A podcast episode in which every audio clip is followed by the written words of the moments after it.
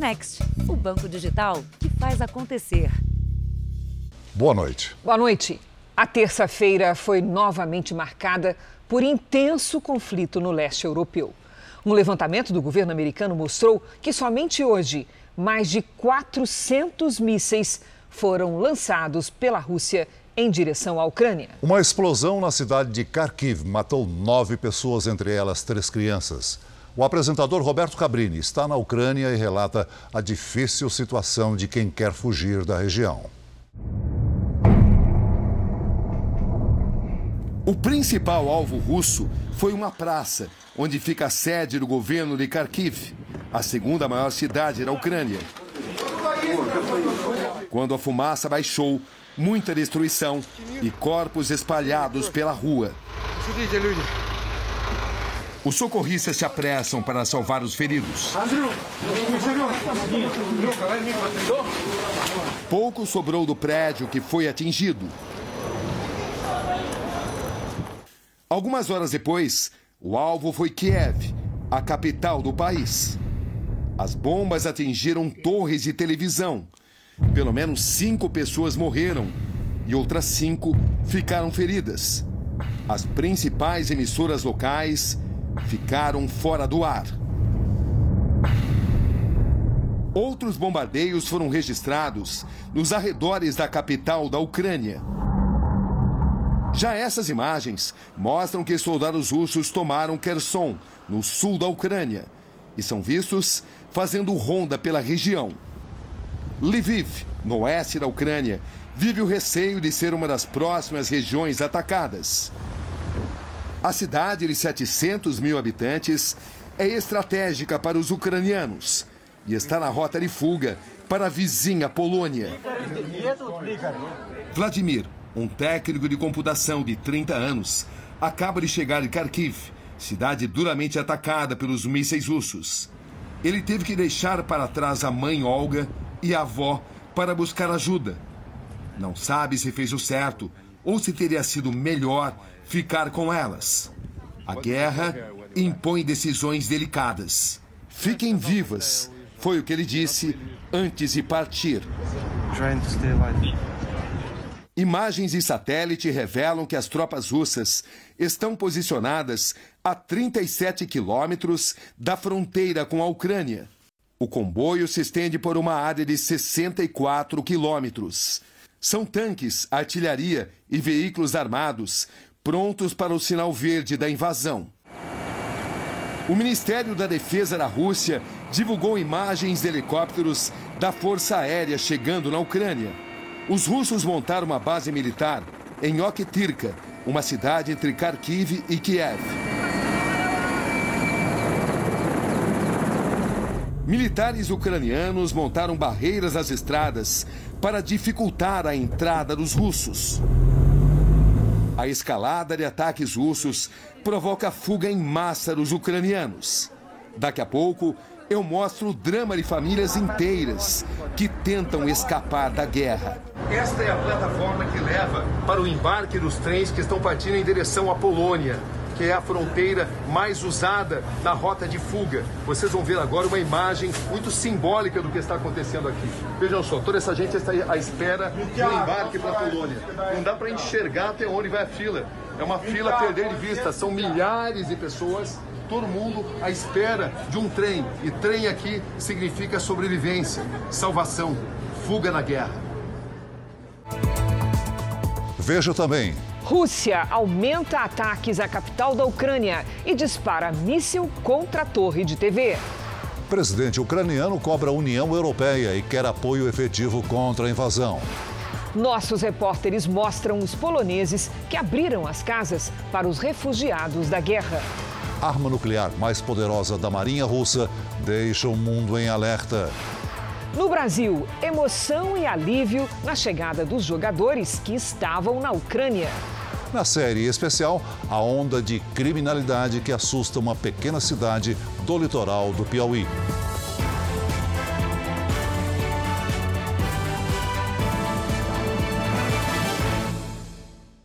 Oferecimento: Bradesco. Dinheiro na conta em três cliques pelo app.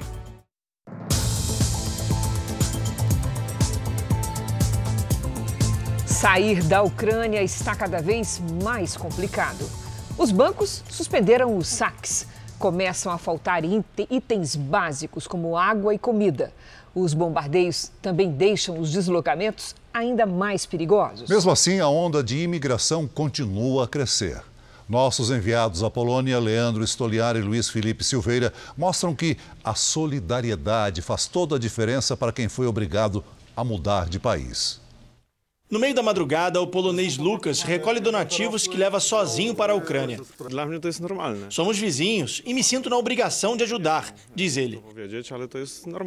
A missão tornou-se ainda mais perigosa depois que as duas maiores cidades ucranianas foram bombardeadas intensamente. Em Kharkiv, um míssil atingiu o prédio do palácio do governo local. Dias atrás, nossa equipe esteve no mesmo lugar durante uma reportagem para o Jornal da Record. A quantidade de refugiados chegando na Polônia é tão grande que os bombeiros aqui da capital Varsóvia fizeram uma mega operação para dar auxílio a essas pessoas. Todas essas vans aqui são usadas pelos bombeiros para transportar os refugiados até os lugares onde eles vão morar. Segundo o governo polonês, em 24 horas, mais de 100 mil pessoas atravessaram a fronteira para entrar no país e a maioria não tem para onde ir. O polonês Mikolai abriu a casa para receber uma família que fugiu da Ucrânia e já se diz amigo dos refugiados. Eu fico bem por estarem seguros, porque essa é uma situação dramática. Eu vou até a fronteira pegar mais gente para trazer para a casa de amigos conta o polonês. O dentista Elvin disse que fugiu quando as tropas russas cercaram a cidade. Depois de quatro dias de bombardeios, eu aqui já me sinto em casa, diz aliviado. Sem uma trégua na guerra, milhares de ucranianos fogem do país, no que já é chamada de a maior crise de refugiados do século na Europa. As pessoas enfrentam o frio e a fome para fugir da guerra. Segundo dados da Agência da ONU para os Refugiados, o número de imigrantes já passa de 677 mil e pode atingir mais rápido do que se previa os 5 milhões de ucranianos deixando o país. De acordo com uma pesquisa feita na Polônia, 74% dos cidadãos acreditam que é alta ou média a possibilidade de um ataque russo ao país. O brasileiro Ezron é casado com uma polonesa e está com medo da guerra. O que a gente gostaria muito é ir embora do Brasil, né? Mas no caso como a empresa dela está querendo preencher formulário, ninguém sabe, né? nunca passaram por isso, tá? nessa turma nova, então ninguém sabe, fica falando, ah, vou falar com o gerente, vou falar com o gerente, então só fica fazendo a gente esperar. O casal já começou a tomar providências para tentar se proteger. A minha mãe, ela me ligou antes de começar tudo e ela falou que vai acontecer algo com certeza e ela falou para mim para sacar dinheiro do banco. Ela estava um pouquinho, eu acho, exagerando, mas às vezes eu acho que é melhor exagerar do que não fazer nada, né? Novos grupos de jogadores de futebol brasileiros que estavam na Ucrânia desembarcaram hoje no Brasil. Agora à noite, mais um time de atletas, esposas e filhos chegou a São Paulo. A corrida para o abraço apertado demonstra o alívio de quem deixou uma guerra para trás. Uma jornada perigosa que a família do jogador Michael nunca vai esquecer. Conseguimos chegar na estação depois de 17 horas de trem, mais ou menos, mais umas 15 horas de ônibus.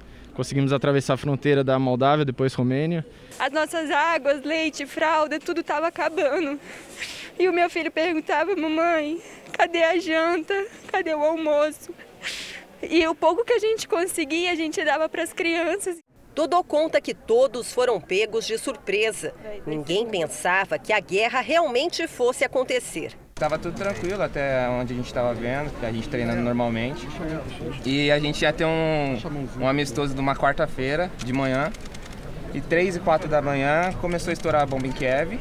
Para Pedrinho, a união dos brasileiros fez toda a diferença. E em momento algum o grupo se desfez. É, é muito difícil 50 pessoas pensarem iguais.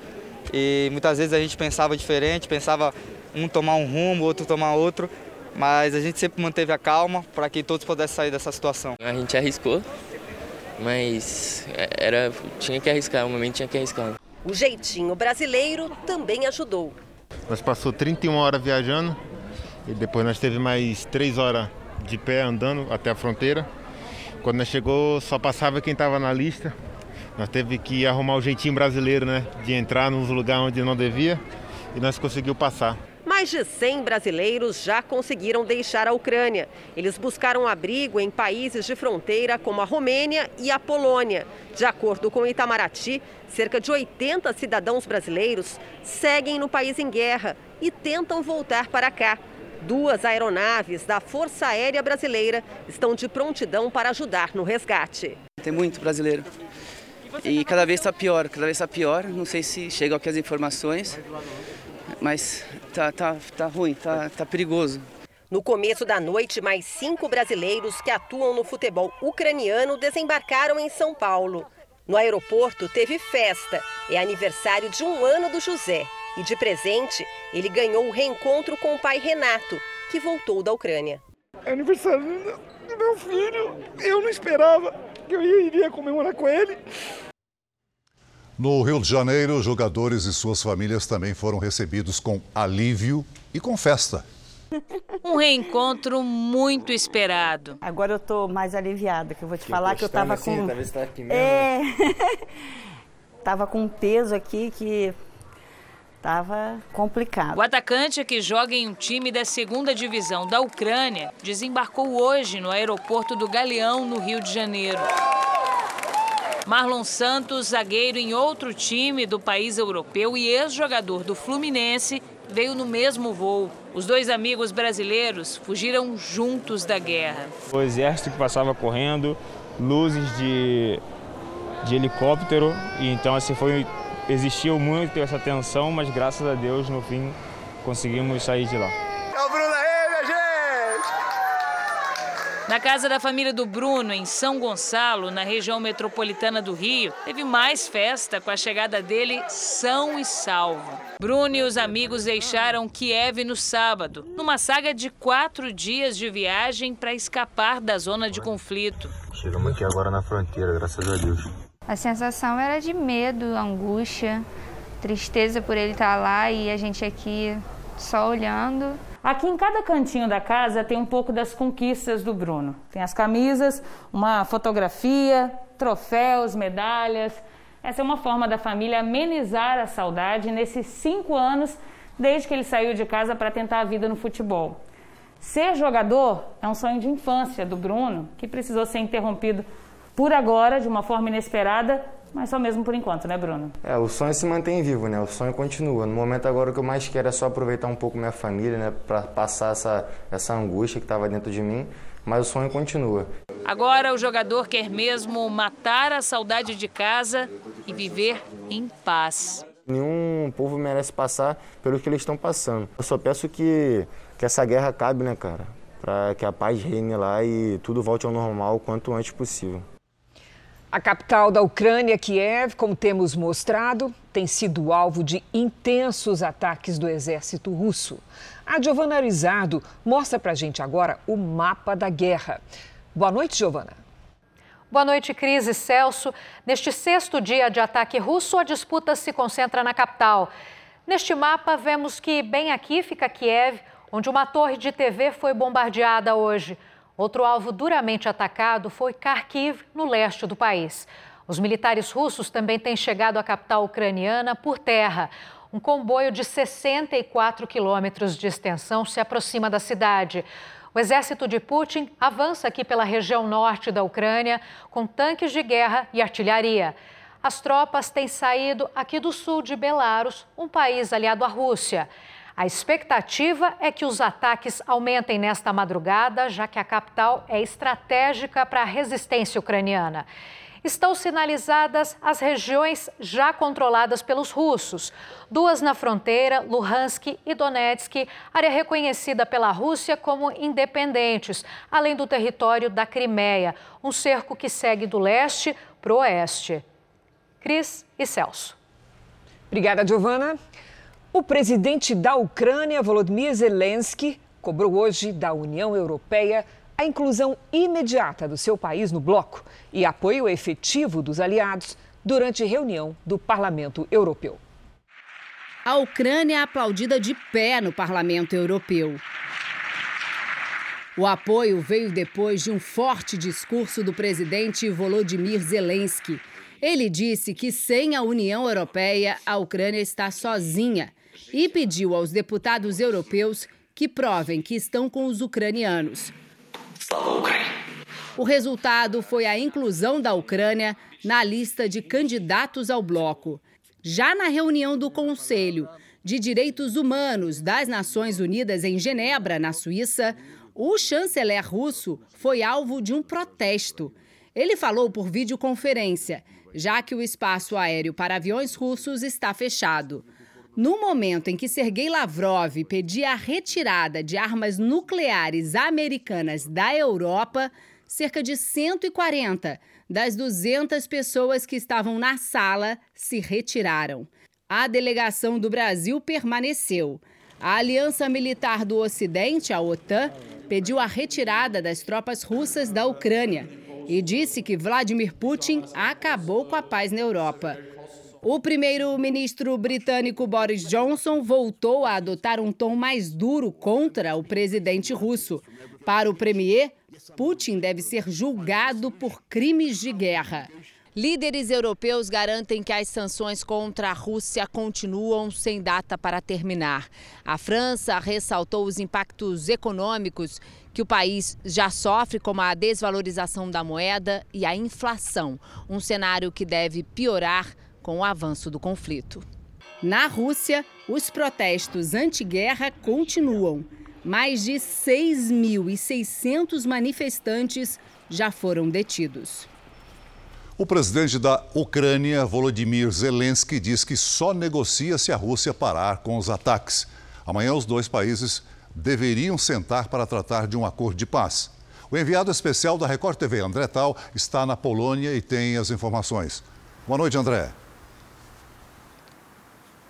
Boa noite, Celso. Boa noite, Cris. A gente fala direto de Varsóvia e a gente se prepara para seguir em direção à fronteira com a Ucrânia.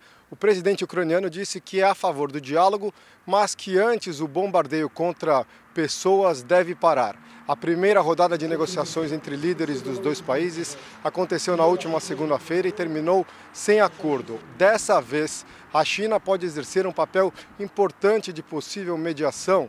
Até então, o governo de Pequim se mantinha neutro no conflito, mas num comunicado divulgado nesta terça-feira, o ministro de Negócios chinês disse que a prioridade é aliviar ao máximo a situação no terreno para que a crise não se agrave. O ministro chinês também conversou por telefone com o ministro ucraniano e pediu uma solução para o fim do conflito. Essa é a primeira vez que a conversa entre representantes dos dois países é divulgada. Cris, Celso. Obrigado, André. Veja a seguir: sanções no mundo deixam a economia da Rússia em situação de alerta. Na série especial, o crime organizado assusta pequenas cidades do litoral do Piauí.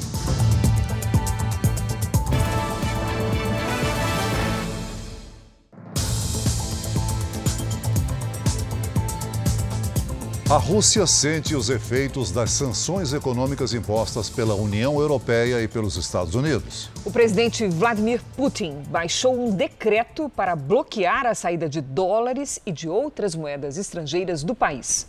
A paralisação da economia pode levar a uma inflação alta, o que não seria nada bom para a popularidade do presidente russo. Negócios parados para evitar a saída de dinheiro para o exterior. A Bolsa de Moscou continuou fechada hoje. O que acontece é que, se a Bolsa ficar aberta, principalmente os investidores externos, ou seja, aquele grande investidor, aquele investidor que colocou bilhões de dólares na Rússia para os mais diferentes negócios, esse investidor vai querer, de alguma forma, tirar o que for possível da Bolsa. O Banco Central Russo elevou os juros para tentar conter a corrida de clientes que sacam dinheiro das contas. Grandes bancos podem quebrar no país, que enfrenta a forte desvalorização do rublo, a moeda local. Este professor diz que o contra-ataque financeiro dos Estados Unidos e de países europeus está asfixiando a economia russa. É neste momento que o juro sobe, que, as, que fica mais difícil o crédito para qualquer um, vai ter mais inflação e, evidentemente, a população não vai achar nada disso muito bom. Na Europa, a tensão mais uma vez afetou os mercados financeiros. Em Londres, a bolsa fechou em baixa de 1,20%. Em Paris, queda de 1,75%. O índice da bolsa de Nova York também recuou. A bolsa de São Paulo ficou fechada ontem e hoje por causa do feriado de carnaval. Até o início da invasão russa à Ucrânia, o mercado brasileiro de ações vinha registrando uma forte entrada de investimentos estrangeiros, o que ajudou o índice da Bolsa a acumular nos dois primeiros meses do ano uma alta de quase 8%. Analistas avaliam agora qual pode ser o impacto do conflito a partir de amanhã, com a reabertura dos negócios. O mercado brasileiro vai acompanhar o mercado externo e vai entrar também uma espécie de compasso de espera para avaliar melhor a situação antes de tomar qualquer decisão de uma venda abrupta de ações que derrubasse o mercado. Velhos aliados, Vladimir Putin e Nicolás Maduro teriam conversado hoje para estreitar a parceria entre os dois países. A informação foi publicada no Twitter do próprio governo russo. Os dois presidentes também teriam discutido a guerra na Ucrânia e o líder venezuelano, de quem partiu a ideia da ligação, reafirmou o apoio à Rússia. Em janeiro, Putin sugeriu enviar tropas para Venezuela e Cuba. O ato seria uma resposta à aproximação dos Estados Unidos e aliados da OTAN ao leste europeu.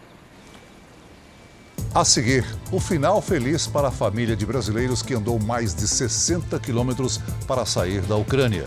E veja também, Roberto Cabrini mostra o drama de centenas de ucranianos que tentam deixar o país. E na série especial, a criminalidade toma conta das cidades afastadas dos grandes centros do país.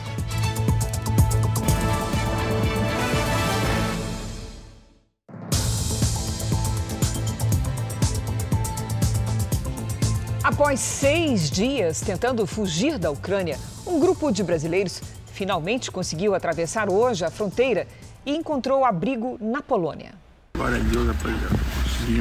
Cansaço e esperança nos últimos quilômetros de uma jornada para fugir dos bombardeios. Galera, estamos todos aqui, prestes a conseguir sair aqui na fronteira para a Polônia. O alívio vem na sequência dos vídeos. Graças a Deus, está dando tudo certo, estamos conseguindo passar. Todo mundo aqui, a vitória. Benjamin ainda não entende o que está acontecendo, mas sabe que o momento é bom. Você está feliz, pô? Muito. Graças a Deus, gente. O menino de 3 anos viaja com a mãe Vitória, o pai, o jogador de futebol Juninho, e os também jogadores Christian e Guilherme. Nos últimos dias, eles caminharam mais de 60 quilômetros. Enfrentaram temperaturas de menos 4 graus, além do cansaço e da frustração de não conseguirem atravessar a fronteira. Muito triste, muito triste. Nesta terça-feira, finalmente eles saíram de Lviv, no oeste da Ucrânia, e chegaram a Radmino, na Polônia. A travessia só foi possível graças à ajuda de voluntários jogadores e, e Vitória estão é, se alimentando agora, estou tomando banho, vamos sentar com calma, conversar é, com calma, é, ver qual é o próximo plano de gente. Então, a partir do momento que a gente consegue trazer uma pessoa para cá, que ela está na nossa mão, a gente abraça e chora que nem criança. A tensão dos familiares que ficaram aqui no Brasil também é muito grande. Um exemplo disso é a dona Sueli, mãe do Guilherme. Quando a nossa produtora ligou para marcar essa entrevista, a primeira coisa que ela perguntou para a produtora foi: aconteceu alguma coisa com meu filho?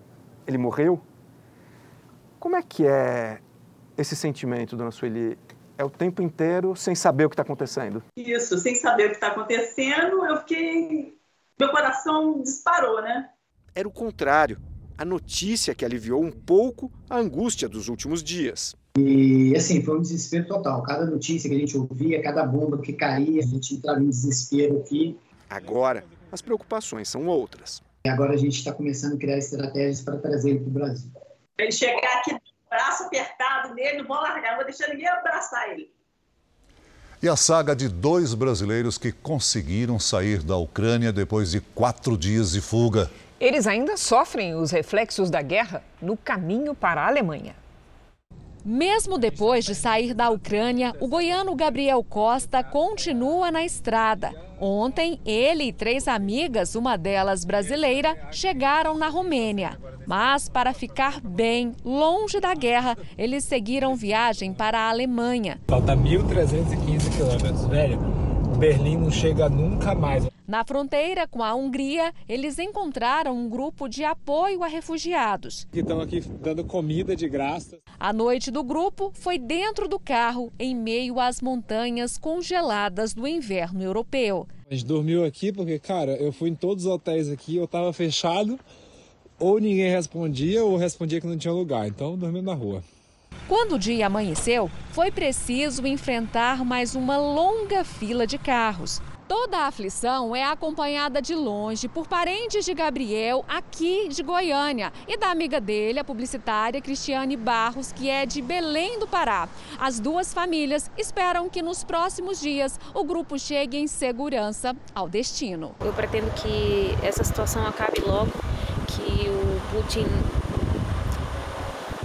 entenda que o que ele está fazendo não é uma intervenção militar, mas que ele está matando civis que não tem culpa de nada. Então, assim, o que eu quero é paz. Os grupos de apoio aos ucranianos estão mobilizando pessoas com vontade de ajudar em todo o mundo. Mas uma rede de voluntários brasileiros foi vítima de golpistas que tentam desviar o dinheiro de doações. Faz cinco dias que Clara só anda com o carro assim, abarrotado. O carro, ah, ele tá cheio de comida, e é, remédio. Vamos ver o que, que a gente consegue fazer. E o veículo alugado que leva alimentos para quem está na Ucrânia, na volta, traz brasileiros resgatados do país em guerra.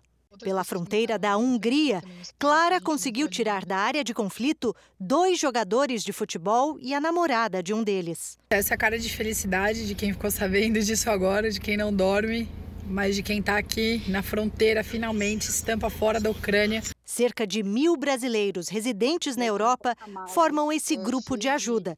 Lorena cuida da logística. Da Inglaterra, ela checa rotas de fuga, horários de trem e dá suporte para os brasileiros afetados pela invasão russa. Todos trabalham de forma voluntária. Então, tudo a gente tem que fazer tradução para informar para as pessoas. Então, a gente fica olhando os transportes que estão disponíveis em algumas cidades que não está tendo mais todo dia, às vezes só é um por dia.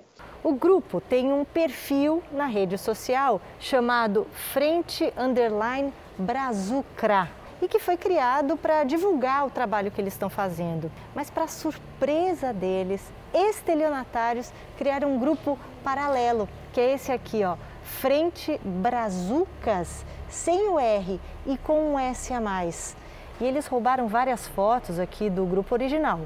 O pior é que pedem doações por Pix. O grupo verdadeiro explica que tem apenas uma campanha virtual para arrecadar dinheiro. E, ao contrário da página falsa, não aceita transferências instantâneas. A gente não aceita doações por Pix, então, por favor, não façam doações para ninguém por Pix em nosso nome. Os organizadores pretendem denunciar a conta falsa para a polícia brasileira. E apesar dos golpistas, a ah, missão segue adiante.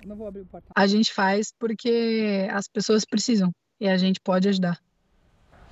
O governo brasileiro disse hoje que pretende publicar o mais rápido possível a portaria que permite acolher refugiados ucranianos que fugiram do país.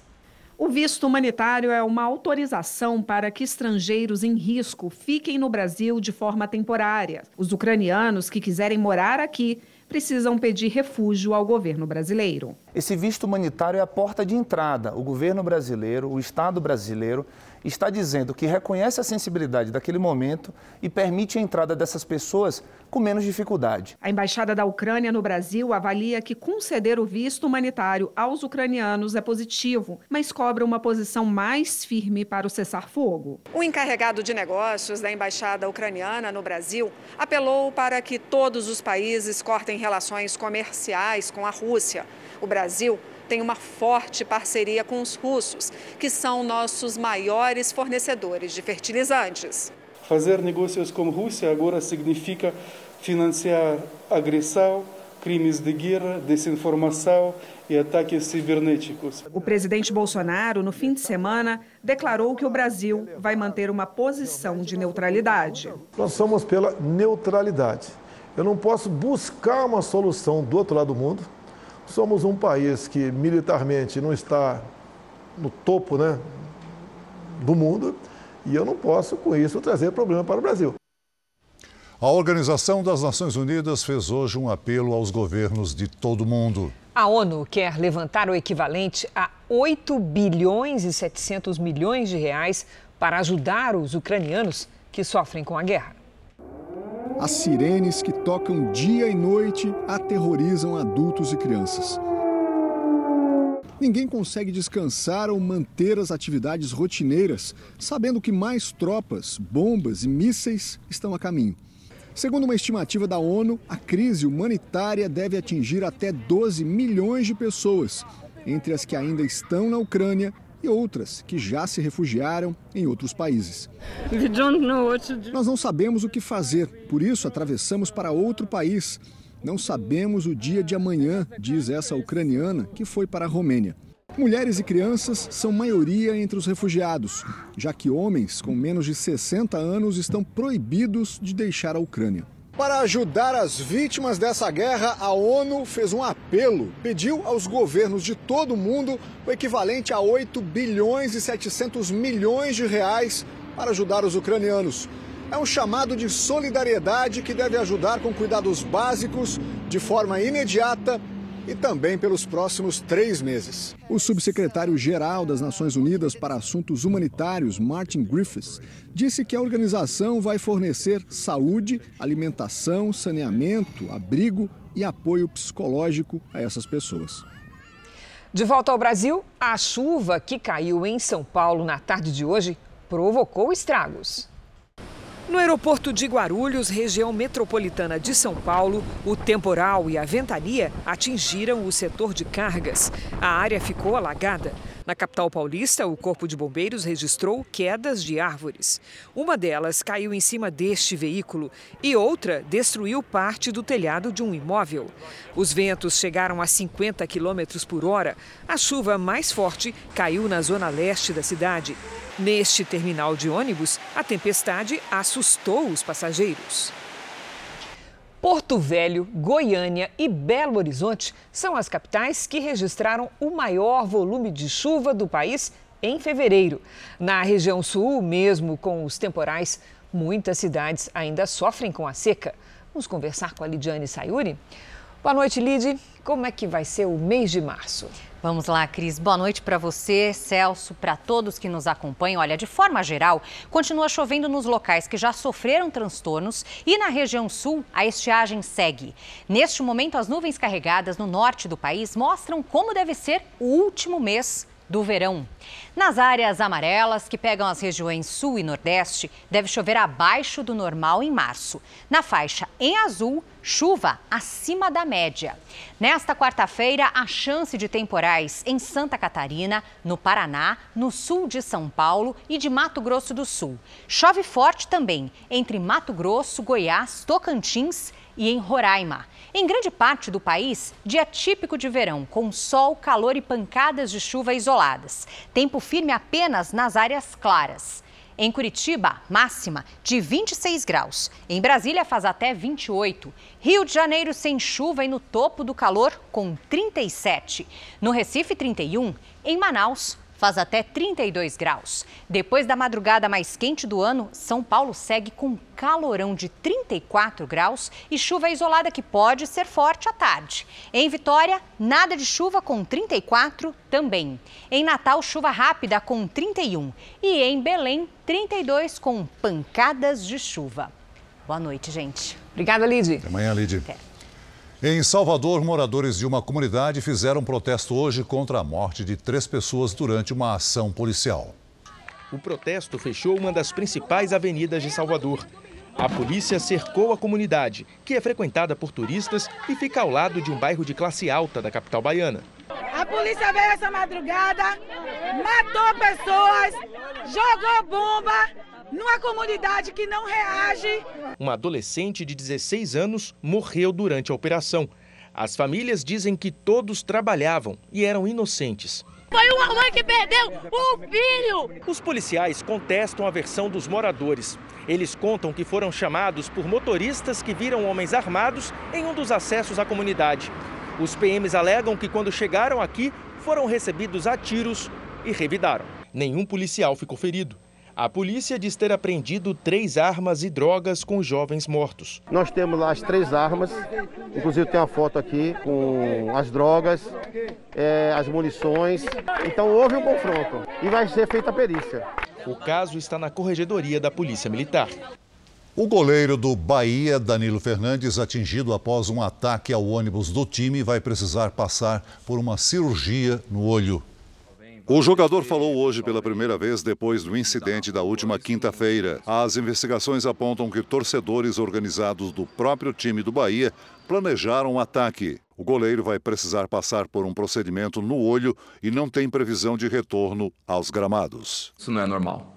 Porque nenhum, nenhum trabalhador sofre isso na, na rua, dentro do seu, do seu serviço. Se ele é, atingiu a meta dele ou não atingiu, não chega um bandido dentro do seu escritório, dentro da, de onde quer que seja e vai intimidá-lo. E por que, que um jogador tem que ser assim? A disputa entre facções criminosas já não é exclusiva das grandes metrópoles e cada vez mais avança sobre as pequenas cidades. No litoral do Piauí, municípios com vocação turística agora convivem com uma onda de criminalidade.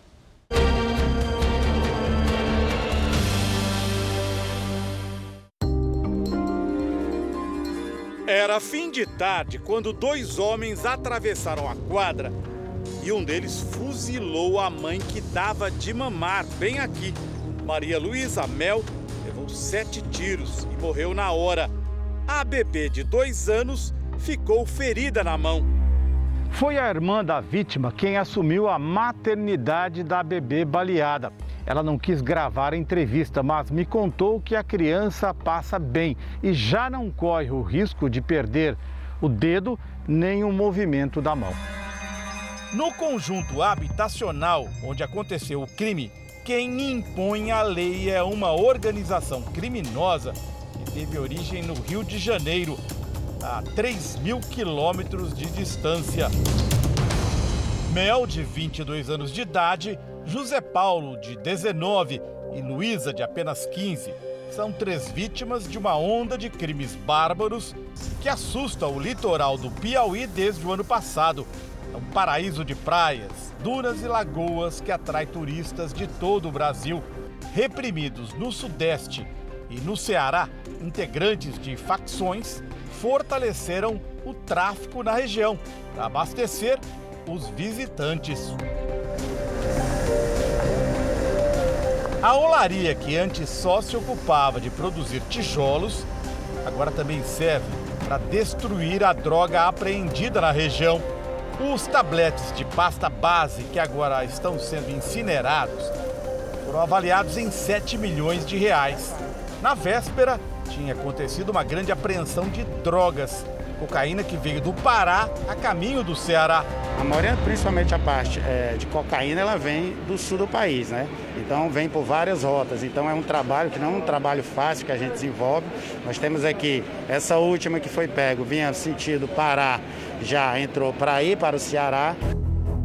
Foi neste bairro de Parnaíba, uma cidade de 150 mil habitantes, que dois líderes de facções rivais desataram a guerra por conta dela, o número de homicídios na região disparou.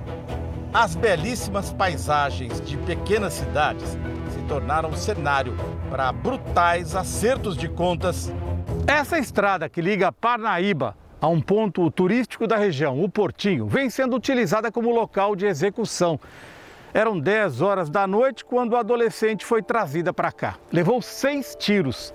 Ao lado da cabeça dela, na areia, um executor escreveu a sigla de uma facção criminosa.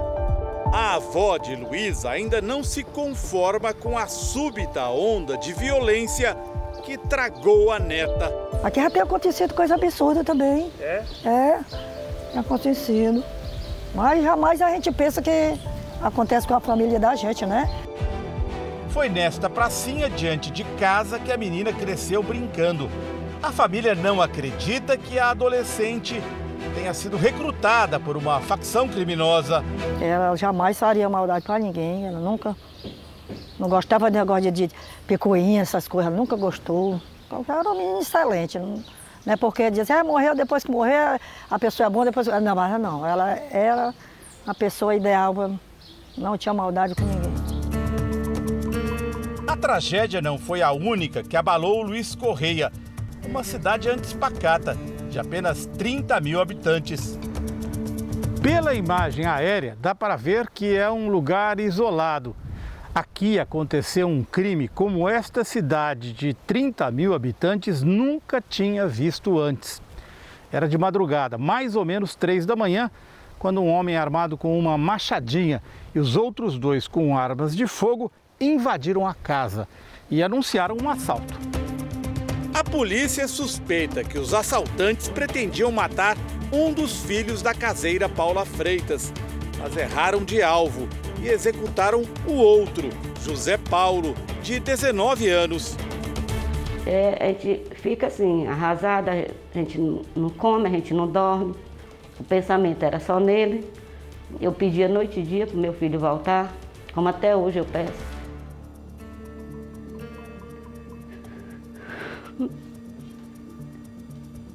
Ela teve de tirar o retrato do filho da parede por causa da neta, que era muito apegada ao tio. A gente fala que ele viajou, mas já está voltando, é assim. Ah, isso é o que a senhora fala para sua netinha? Porque ela é muito apegada a ele. A polícia formou uma força-tarefa que compartilha agentes e inteligência para combater as facções em guerra no litoral do Piauí. Nós é, entendemos que tem gente de fora também, mas com adestrando pessoa da própria cidade. Se a região vai reconquistar a tranquilidade do passado, é uma questão em aberto. Paula, de repente, ficou sem os dois filhos, o que foi assassinado e o que foi embora de casa com medo de morrer. Uma dor que não acaba nunca.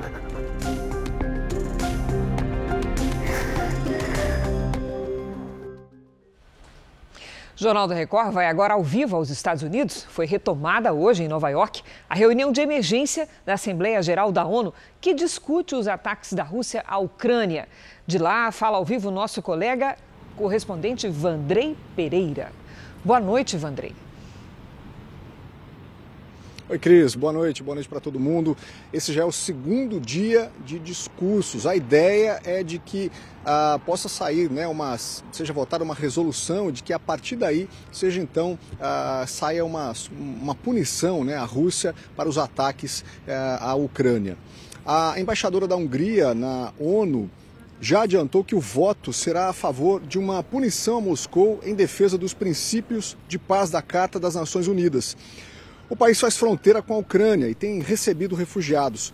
A vice-embaixadora de Israel na ONU afirmou que o governo ainda está disposto a atuar como mediador entre os dois países, já que, segundo ela, Israel tem uma relação positiva com as duas partes nesse conflito.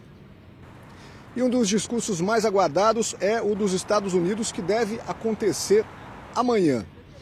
E bem, aqui em Washington há uma expectativa de que o presidente Joe Biden fale sobre a invasão na Ucrânia durante o tradicional discurso do Estado da União, que acontece daqui a cerca de uma hora, esse prédio que está logo aqui atrás, o prédio do Capitólio. Cris, Celso. Obrigada, Vandrei. A arma mais poderosa do arsenal russo é um míssil que pode levar 10 ogivas nucleares e atingir qualquer país da Europa e os Estados Unidos. É o míssil balístico intercontinental chamado de RSM-56 Bulava, que já foi testado e está pronto para ser usado. O terror brota da água. A arma mais poderosa do arsenal russo já foi testada e está pronta para ser usada. O míssil balístico intercontinental RSM-56 Bulava tem alcance de 10 mil quilômetros. A capacidade é para 10 ogivas nucleares, com um total de 150 quilotons, 10 vezes o poder de destruição da bomba lançada sobre Hiroshima em 1945. Cada míssil pesa 40 toneladas. A velocidade do Bulava não foi revelada. O diferencial do Bulava para os antigos mísseis é, balísticos é que a, as ogivas independentes que ele leva, que ele pode levar né, de, de, de até 10 ogivas independentes, é, essas ogivas elas têm a capacidade de escapar é, da defesa antimíssil do, do país que está sendo atacado. O Jornal da Record ouviu alguns especialistas internacionais em armamento e defesa. Para o israelense Uri Barnoy, a Rússia tem em seu arsenal outros recursos que devem ser usados antes mesmo do míssil Bulava. Para ele, os mísseis hipersônicos, que chegam a atingir 9 mil quilômetros por hora, seriam a primeira opção em caso de um ataque massivo nessa guerra. Será que vivemos a iminência de uma guerra nuclear? As duas maiores potências atômicas, Rússia e Estados Unidos juntas, têm cerca de 11 mil ogivas nucleares, suficientes para destruir o mundo várias vezes. Agora, em lados opostos, os dois países estariam realmente avaliando a possibilidade de um conflito nuclear? O especialista que conhece os arsenais de guerra da maioria dos países acredita que a possibilidade do mundo mergulhar numa guerra nuclear é remota, mas vê no cenário atual, com Putin colocando os sistemas nucleares em alerta, riscos consideráveis de uma escalada atômica. O Bulava não seria para atacar a Ucrânia, ele seria para atacar é, países da OTAN, incluindo os Estados Unidos, é, tentem é, se intrometer na guerra como é uma questão é, vital para a Rússia, né, a Ucrânia, eu acredito que o, o Putin, se em caso, é, por exemplo, da, da, OTAN, dos Estados Unidos entrarem ativamente para defender é, a Ucrânia, eu acredito que o Putin não, não hesitaria em usar essas armas. Super assustador, né, Celso? Sim. Em Kiev, capital da Ucrânia, os mercados começam a ficar sem comida e mulheres se aglomeram em estações de trens para tentar deixar a cidade. A sirene indica a possibilidade de novos ataques aéreos. Com medo de novas explosões, as pessoas fazem filas imensas nos supermercados de Kiev. Com a cidade praticamente cercada, a chegada de alimentos para reposição é mais difícil e as prateleiras começam a ficar vazias. Olena mora na capital da Ucrânia. Ela afirma que isso acontece porque ninguém sabe o que terá para comprar no dia seguinte. Esse é um medo que vem e fica, diz a mulher. Essa professora de matemática tem a mesma sensação. Tetiana conta que o pior é não saber o que virá pela frente e confessa que não entende o motivo de tudo isso. Ela trabalhou quase 50 anos em uma escola russa e sempre deu o melhor pelos alunos. Outras mulheres escolheram deixar Kiev enquanto é tempo. Essa ucraniana afirma que ama a cidade e que dói partir sem saber se um dia poderá voltar. O destino dela é o mesmo de milhares de mulheres e crianças, o oeste da Ucrânia, próximo às fronteiras com a Polônia e a Romênia. Para quem fica, resta procurar um abrigo. Esse espaço foi construído para proteger os moradores de bombardeios. Mesmo em condições precárias, o local garante um pouco mais de segurança para iniciar o dia seguinte. A equipe do jornalismo da Record TV acompanhou a fuga de centenas de ucranianos que tentam deixar o país. O apresentador Roberto Cabrini esteve na estação de trem em Lviv, a região que faz fronteira com a Polônia. A estação de trem de Lviv teve hoje cada centímetro de seu espaço tomado por uma multidão em fuga do país. Começo de noite aqui em Lviv. Jamais houve na história dessa estação de trem uma aglomeração tão grande. São milhares de pessoas. Na verdade, não existe espaço para tanta gente assim. Toda essa gente está à espera do trem. E trem aqui simboliza a rota de saída, a rota de fuga da guerra, longe do alcance dos canhões e das balas russas. São histórias dramáticas de separação. Mulheres e crianças partem, enquanto os homens ficam para lutar. Essa mulher está indo embora com a filha e a neta. O marido dela trabalha no setor de fabricação de turbinas de avião e ficou na cidade participando da guerra, enquanto ela, a neta e a filha estão tentando fugir para a Polônia. São famílias que se separam, histórias assim se repetem a cada instante aqui na Ucrânia. O empurra-empurra é muito grande na estação. À medida que a gente vai andando, a gente vai encontrando pessoas de todo o país. São famílias inteiras tentando deixar a guerra, tentando sobreviver, tentando um lugar onde haja uma proteção. Aqui o menino de oito anos chora desesperado ao lado do pai, um carpinteiro que, pelo fato de ter menos de 60 anos, é obrigado a ficar e se colocar à disposição do exército ucraniano. A falta de documentação da mãe, que já está na Polônia, impede a viagem. As pessoas esperam pacientemente pela liberação para poder subir a rampa e embarcar em um trem como esse. A gente vendo aqui as imagens de mulheres, de crianças e dos idosos. Gente que tem autorização para deixar o país. Nesse momento, a população recebe autorização para subir a rampa. Existe uma seleção, primeiro as crianças, vejam só um bebê sendo trazido mulheres, a mãe recebe autorização para subir também. É difícil a gente não se comover com imagens como essas. São pessoas que querem apenas viver, viver com alguma dignidade, viver com alguma segurança. Essa família está deixando o país por causa da guerra, mas pretende voltar em breve. Pelo menos esse é o plano. Mar tem sete anos. Júlia é a mãe dele. Mãe e filho prometem retornar à Ucrânia quando for possível, quando houver condições de se viver aqui. Vamos esperar o país ficar seguro para voltar, afirma e promete ela. Deixar a Ucrânia para trás, sem saber se um dia poderão voltar, traz à tona sentimentos antagônicos e avassaladores. Sobrevivência versus raízes. Quem passou hoje por essa estação de trem jamais vai esquecer esses momentos. Ficarão impressos na alma. Alívio, despedida, incerteza, separação. Tudo está misturado, em forma de lágrimas e tímidos sorrisos. O trem parte da estação de Lviv. Agora serão 80 quilômetros até o lado na Polônia. Uma viagem que para eles significa esperança e também separação. Lá em cima, o trem acaba de partir para terras polonesas. Mas é claro, não há lugar para todo mundo. Vejam só quanta gente ainda não conseguiu embarcar.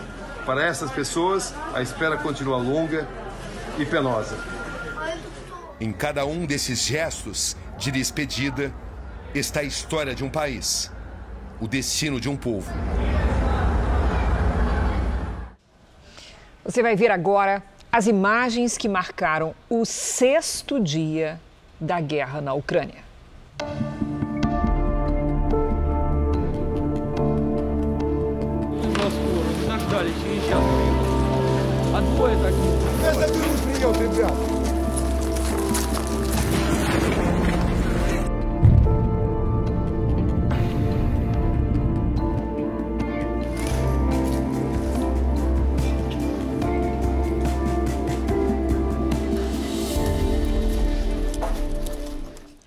O Jornal da Record de hoje termina aqui. A cobertura na guerra, da guerra na Ucrânia você acompanha na edição da meia-noite e meia do Jornal da Record e no Fala Brasil. Fique agora com a Bíblia. Episódio de hoje: Rebeldia no Arraial. A gente se vê amanhã. Até lá.